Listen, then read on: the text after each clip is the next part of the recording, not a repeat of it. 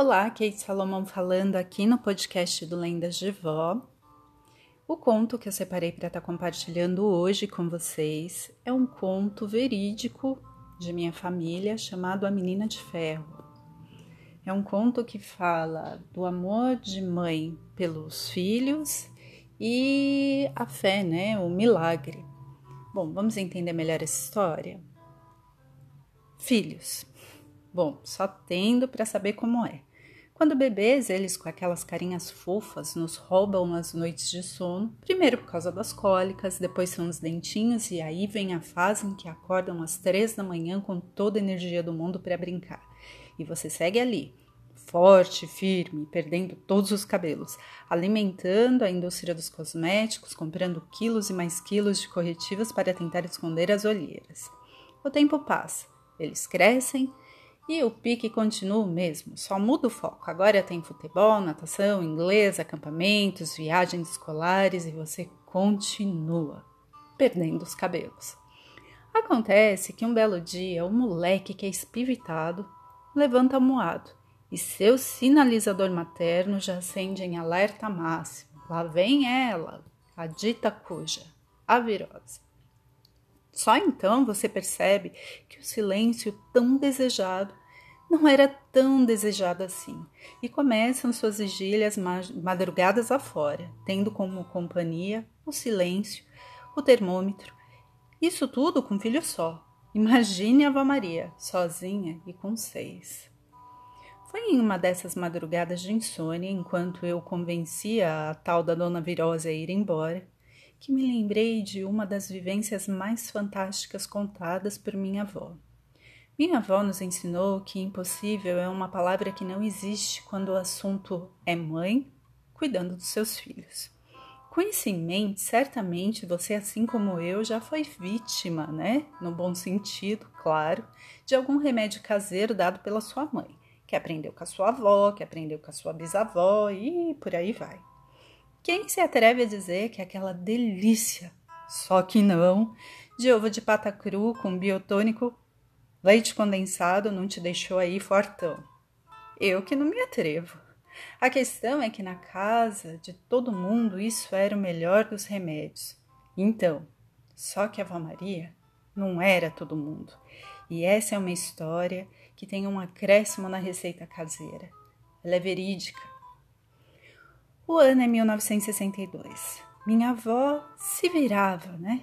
como dava para manter a casa, e isso incluía fazer faxina na casa dos outros, lavar e passar para fora, vender coxinhas é, e ainda manter seus seis filhos limpos, alimentados e felizes no fim do dia. Seu casamento com meu avô Benjamin não deu muito certo. Ela, jovem, já era mãe de seis filhos e os criava e mantinha sozinha. Sua rotina era pesada, ela sempre tinha colaboração dos filhos mais velhos em casa na época dessa história, eles eram adolescentes e, assim, faziam o que a mãe mandava, embora enrolassem o quanto podiam. No entanto, como mágica, meia hora antes da avó Maria chegar em casa, tudo ficava pronto. A casa era limpa, os irmãos serelepes menores eram cuidados, todos estavam com cara de anjos quando ela chegava. A Maria sabia da rotina amorosa obviamente. Porém, fazia de conta não saber, afinal, depois de um dia cheio e cansativo, toda ajuda era bem aceita. Quando ela chegava em casa, os filhos maiores, claro, dispersavam, cada qual para os seus interesses. Já os menores queriam a atenção da mãe e eram cheios de assunto do que havia ocorrido durante todo o dia. E inocentemente davam um relatório completo enquanto ela preparava o jantar. Essa era a sua rotina e minha avó agradecia a Deus por isso todos os dias. A realidade é que até a rotina tranquila às vezes era um privilégio inalcançável para minha avó. A vida insistia em lhe testar e o sobrenatural sempre foi o natural para ela. Uma de suas filhas, que no caso era minha tia Lourdes, estava com nove anos de idade. Ela era uma princesa de cabelos longos, lisos, bem loiro, que contrastavam com sua pele bem branquinha e seus lindos e brilhantes olhos verdes. Ela estava naquela idade em que meninas misturam a inocência do brincar de bonecas com o desejo de querer ser moça tanto quanto as irmãs mais velhas. E vez ou outra a pequena era flagrada com os lábios borrados de batom ou ainda com bobs mal colocados por ela mesma, né, escorregando de suas madeixas loiras.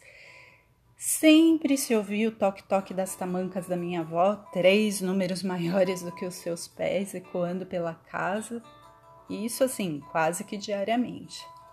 Essa era a abençoada rotina que a avó Maria tanto prezava no fim do dia. Ela tinha prazer em ver um por um dos seus filhos se despedindo para ir dormir, e realmente, ao olhá-los dormindo em paz, ela tinha uma sensação de dever cumprido. Porém, naquele dia, apesar da serelelepice da minha tia Lourdes, alguma coisa incomodou o coração de minha avó, que, embora ela não soubesse muito o que era, o dia amanheceu e, como de costume, minha avó levantou, arrumou a mesa para o café e acordou os filhos. Eles foram levantando e indo rumo ao único banheiro da casa, onde sempre era travada uma batalha quase que medieval para ver quem ia usar o banheiro primeiro. E a pequena Lourdes sempre estava lá, junto dos irmãos, tentando ocupar o seu lugar no mundo. Ops! No banheiro. Só que naquela manhã ela não se levantou. Quando a minha avó notou que a filha não estava com os irmãos, um frio lhe subiu pela espinha. A sua intuição da noite passada havia lhe sinalizado que algo não estava certo. Foi então que ela foi até a filha que estava deitada. Minha tia Lourdes olhou e, com seus olhinhos brilhantes e sua voz assustada, ela disse baixinho para sua mãe: Mãe, não consigo levantar. Minha avó arrancou-lhe o cobertor e perguntou: Lourdes, o que você está sentindo? Mãe, eu não estou sentindo nada. Eu não consigo mexer as minhas pernas. A avó Maria congelou. Um turbilhão de pensamentos passaram por sua mente segundos, e nenhum deles era a possibilidade de minha tia nunca mais andar. Então ela abraçou a filha e mandou que ficasse boazinha, que ela iria chamar o médico. Imediatamente, como um relâmpago, ela foi até a paróquia. Lá chegando, ela conversou com o padre Pedro e lhe explicou a situação.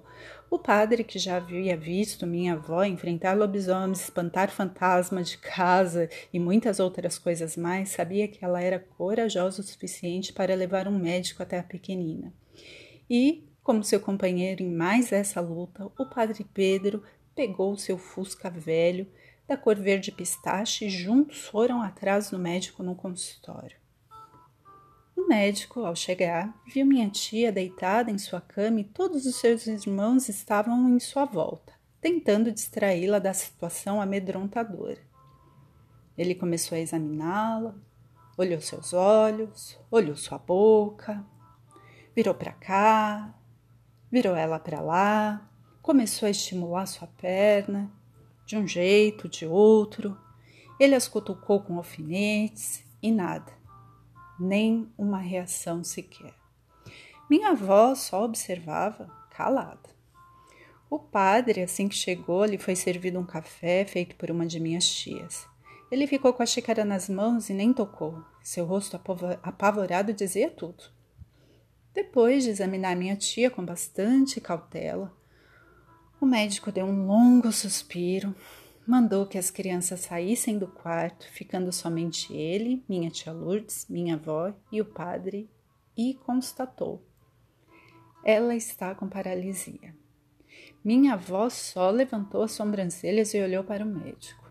Depois olhou para o padre e, um instante de silêncio, tomou o quarto. Minha tia, que apesar de pequena não tinha nada de boba, perguntou: Mãe, o que é paralisia? O médico ficou com a cabeça baixa, sem resposta. No entanto, minha avó disse: É quando alguém pequena como você precisa de ficar uns dias quietinha na cama para crescer. Mas vai ficar tudo bem. O padre derrubou a xícara de café, tamanha surpresa com a resposta. E o médico, que respeitava demais minha avó, que estava acostumada com a medicina popular a ajudar toda a vizinhança, simplesmente se levantou e disse para minha avó observá-la nos próximos dias e, caso houvesse alguma reação, que ela o mandasse chamar imediatamente. Porém, quando a minha avó foi levá-lo na porta para se despedir, ele disse que iria providenciar uma cadeira de rodas para minha tia e que minha avó não precisava se preocupar. Dessa vez, quem suspirou, ou melhor, bufou, foi minha avó, que com a face vermelha, parecendo que explodir de nervoso, disse em bom e alto som ao médico: Muito obrigada por ter vindo, doutor, mas já é hora do senhor ir. Minha filha não vai precisar de cadeira de roda nenhuma. Ela vai andar. Tá bom, Maria, mas se precisar, me avise, disse o médico numa mistura de dó com paciência. Minha avó entrou e o padre estava sentado numa banqueta na cozinha, visivelmente abalado. Ela o olhou e perguntou: O senhor conhece um serralheiro? O padre, sem entender nada, disse que sim e se ofereceu para levá-lo até o serralheiro, para ser prestativo, solidário e também por curiosidade. Lá foram eles até a serralheria. Ao chegar, sem dar bom dia e nem nada, minha avó foi logo perguntando ao homem: O senhor tem pó de ferro? O serralheiro estranhou, porém disse que sim. Separou um pouco em um saquinho e deu à minha avó.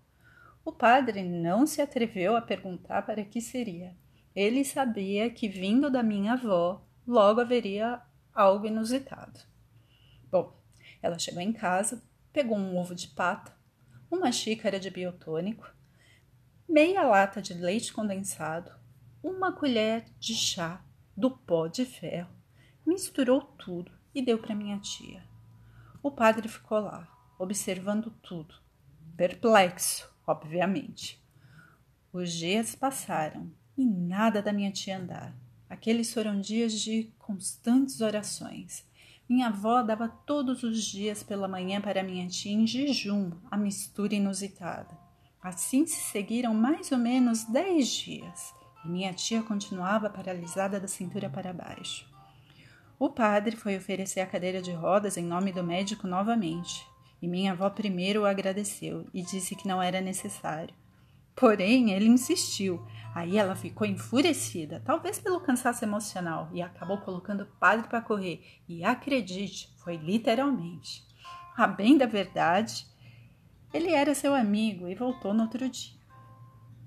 Mais dois dias passaram e a angústia começou a sufocar até a fé. A mais teimosa das mulheres sabia que teria que dar um jeito. Afinal, os outros filhos precisavam de seus cuidados e todos dependiam do trabalho dela. Naquela noite, minha avó chorou. Orou, questionou a Deus, chorou de novo e finalmente dormiu. No meio da madrugada, de repente ela ouviu um barulho. Era o pinico que ficava ao lado da cama da minha tia Lourdes, que estava sendo arrastado. Assustada, ela se levantou, achando que um de seus filhos talvez tivesse perdido o sono e ido ver a irmã. No entanto, quando ela chegou na porta, minha tia estava caída no chão, ao lado do pinico. Acredite, a pequena havia tentado se levantar e, por suas pernas estarem fracas demais para aguentá-la, ela caiu. O que de fato interessava era que o inesperado havia acontecido. Ela não estava paralisada. Minha avó, aliviada, sentou ao lado da filha e caiu em um profundo choro de agradecimento a Deus, que mais uma vez tinha lhe presenteado com seu milagre. Os dias que vieram foram dias de esperança. Ovo de pata cru, pote ferro, biotônico tudo adoçado com a alegria de ter sobrevivido a mais essa luta. Ah, e tudo adoçado com leite condensado. Claro, Lourdes, a menina de ferro, cresceu, se tornou uma linda mulher, casou-se, aprendeu com a vida a ser uma mulher de ferro e fé, como sua mãe. Ela viveu sim suas próprias lutas e, mesmo no momento mais sombrio que viveu em sua vida adulta, como uma doença terrível, que nada teve a ver com a paralisia de sua infância, ela nos ensinou que até que Deus venha nos buscar, devemos sempre estar prontos para celebrar a vida junto a quem amamos. Em resumo, enquanto eu havia me perdido em minhas infinitas reflexões na madrugada, pensando em, em quem havia sido a minha avó e minha tia, os primeiros raios de sol foram invadindo a minha sala de estar, me lembrando que a tal Dona Virose já estava se despedindo e que logo o abençoado e pouco admitido caos barulhento da nossa rotina familiar estaria de volta. Bom, essa foi uma emocionante história de família. Eu amei te contar, espero que você tenha amado ouvir. Eu te espero na próxima terça-feira, aqui no podcast do Lendas de Vó. Um abraço e até!